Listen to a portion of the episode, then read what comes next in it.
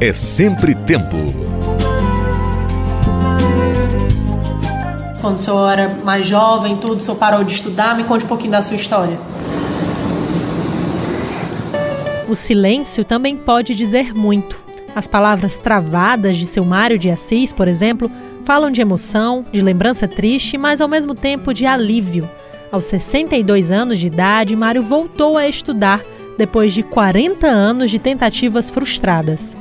Hoje, ele é um dos 231 estudantes idosos matriculados no ensino médio da educação de jovens e adultos no Ceará. Eu sou filho de pais separados, né? Minha mãe teve 14 filhos, eu morava ali no Ginásio Paulo Salazar e muita pobreza ali, entendeu?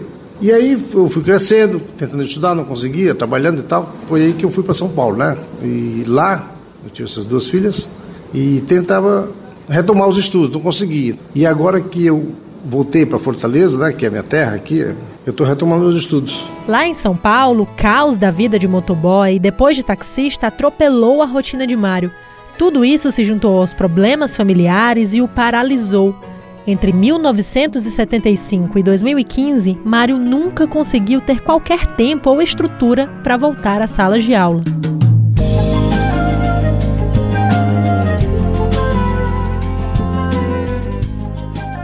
A pergunta que a gente sempre faz: o que, é que te trouxe de volta à escola? O questionamento vem de Liliana Farias, assessora técnica da EJA na Secretaria Estadual da Educação. Ela aponta os principais motivos que afastam os adultos da educação formal. Não tive condição, eu tive que trabalhar, eu tive filhos, eu casei, eu tive que manter minha família, não dava tempo. Então, assim, são sonhos adiados, né?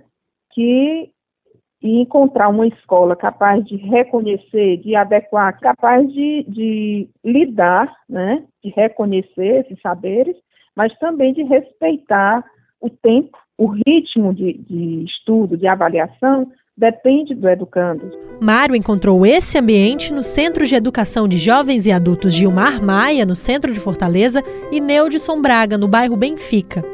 Esses são dois dos 33 SEJAs distribuídos pelo Ceará de acordo com a SEDUC.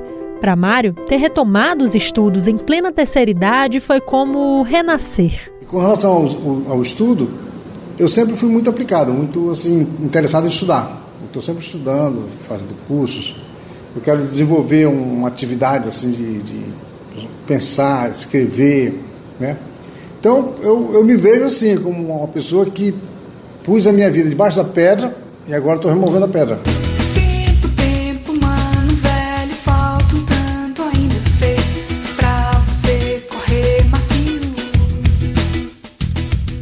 O marido era troglodita, como se diz.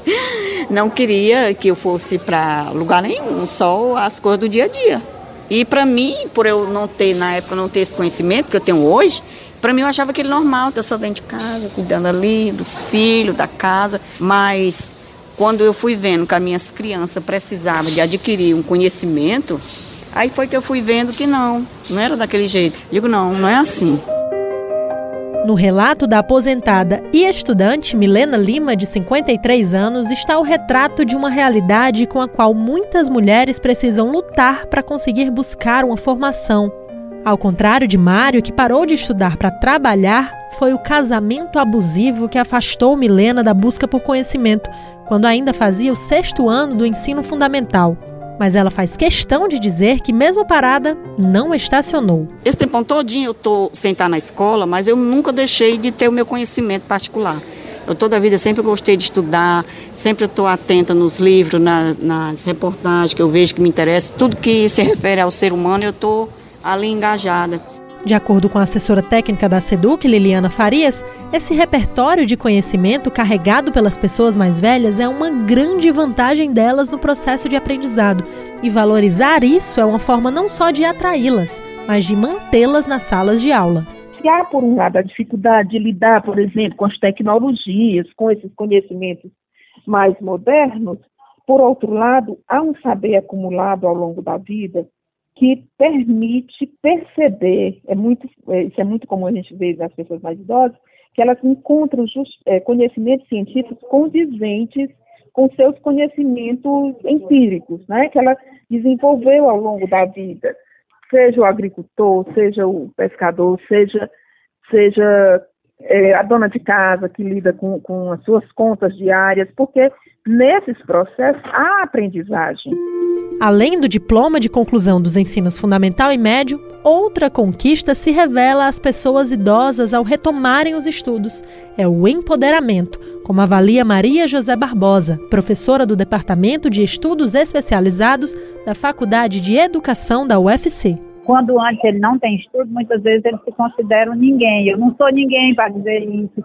Mas a partir do momento que ele volta ao estudo, que ele conclui um nível de estudo, ele se sente mais empoderado socialmente. Essa pessoa encontra espaço na sala de aula para oralizar, para se colocar, então ela passa a ser mais respeitada como aquela pessoa que tem algo a dizer.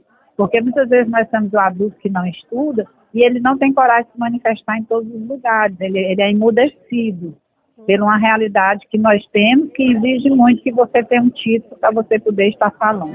Talvez seja por isso que tanto Mário como Milena, por se sentirem valorizados e ouvidos, se orgulham ao dizer que pretendem continuar estudando, mesmo depois de concluírem o ensino básico. Eu pretendo fazer psicologia, viu? É, eu quero fazer psicologia para ajudar essas pessoas que, que parecem comigo, entendeu? que tem alguma que sofre alguma pressão do meio, pressão familiar, é, tem dificuldade de, de, expressar assim o que pensa, expressar assim é, as ideias, entendeu?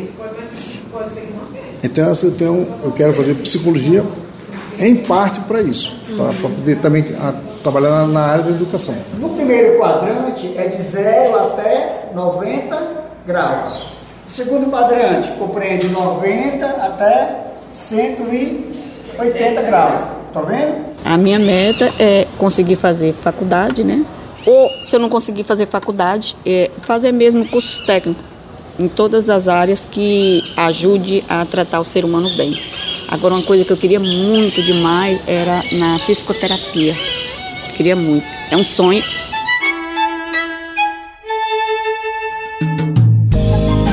É sempre tempo. Produção e reportagem Chase Viana. Edição de áudio Cícero Paulo. E coordenação de jornalismo Liana Ribeiro.